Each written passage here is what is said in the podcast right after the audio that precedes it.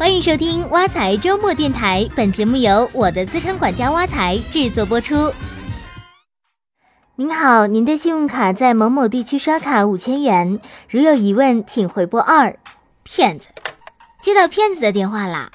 可不是嘛，如今的骗子真心多，就这还是比较低级的骗术呢，不回拨就没事了。现在的电信诈骗手段越来越高明，听说只要接个电话，钱就没了，实在太恐怖了。我以前觉得这些电信诈骗骗的都是老年人，可现在连大学生和大学老师都受骗。你听说没？清华一老师被骗了一千七百六十万呢！生活在信息时代，太没有安全感了。华彩君，我觉得好恐慌。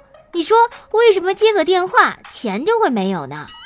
你说的这种骗术，我大概知道。最近用这种骗术得逞的骗局还挺多。骗子在行骗前，一般已经掌握了你的个人信息，让你很容易上当。首先，骗子先登录你的网银，把你卡上的钱转移到同张卡的理财账户。用来购买基金、外汇、黄金等等，因为是同卡操作，不需要使用 U 盾或者知道验证码，骗子就可以完成这项操作。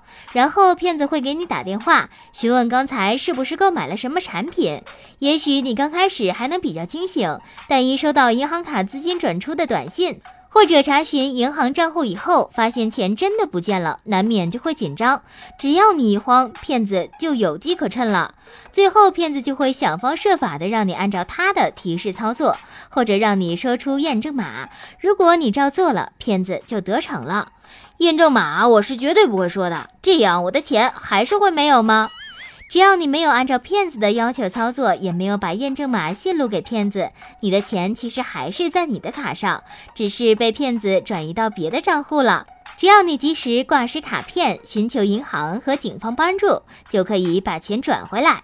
我还是挺佩服骗子能想到这么高明的骗术。那我们应该怎么防止坑人的电信诈骗呢？首先，我们要保护好自己的个人信息安全，时时刻刻提高警惕。是啊，我还是觉得纳闷儿，我们的信息骗子怎么会知道，还知道的这么清楚呢？这个嘛，除了有人刻意盗取或购买之外，我们的日常生活中的一些行为习惯也会给不法分子盗取我们的个人信息创造机会。比如说，小区的信箱收到的信件没有及时清理。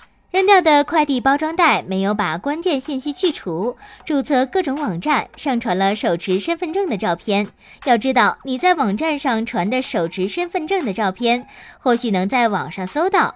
另外，在公共网络或者在公用的电脑上登录网银，也会造成个人信息的泄露。天哪，简直是防不胜防啊！看来以后真得小心了。其次，我们还要知道骗子行骗的几种常见套路，只要遇到类似的情形，都要注意提高警惕。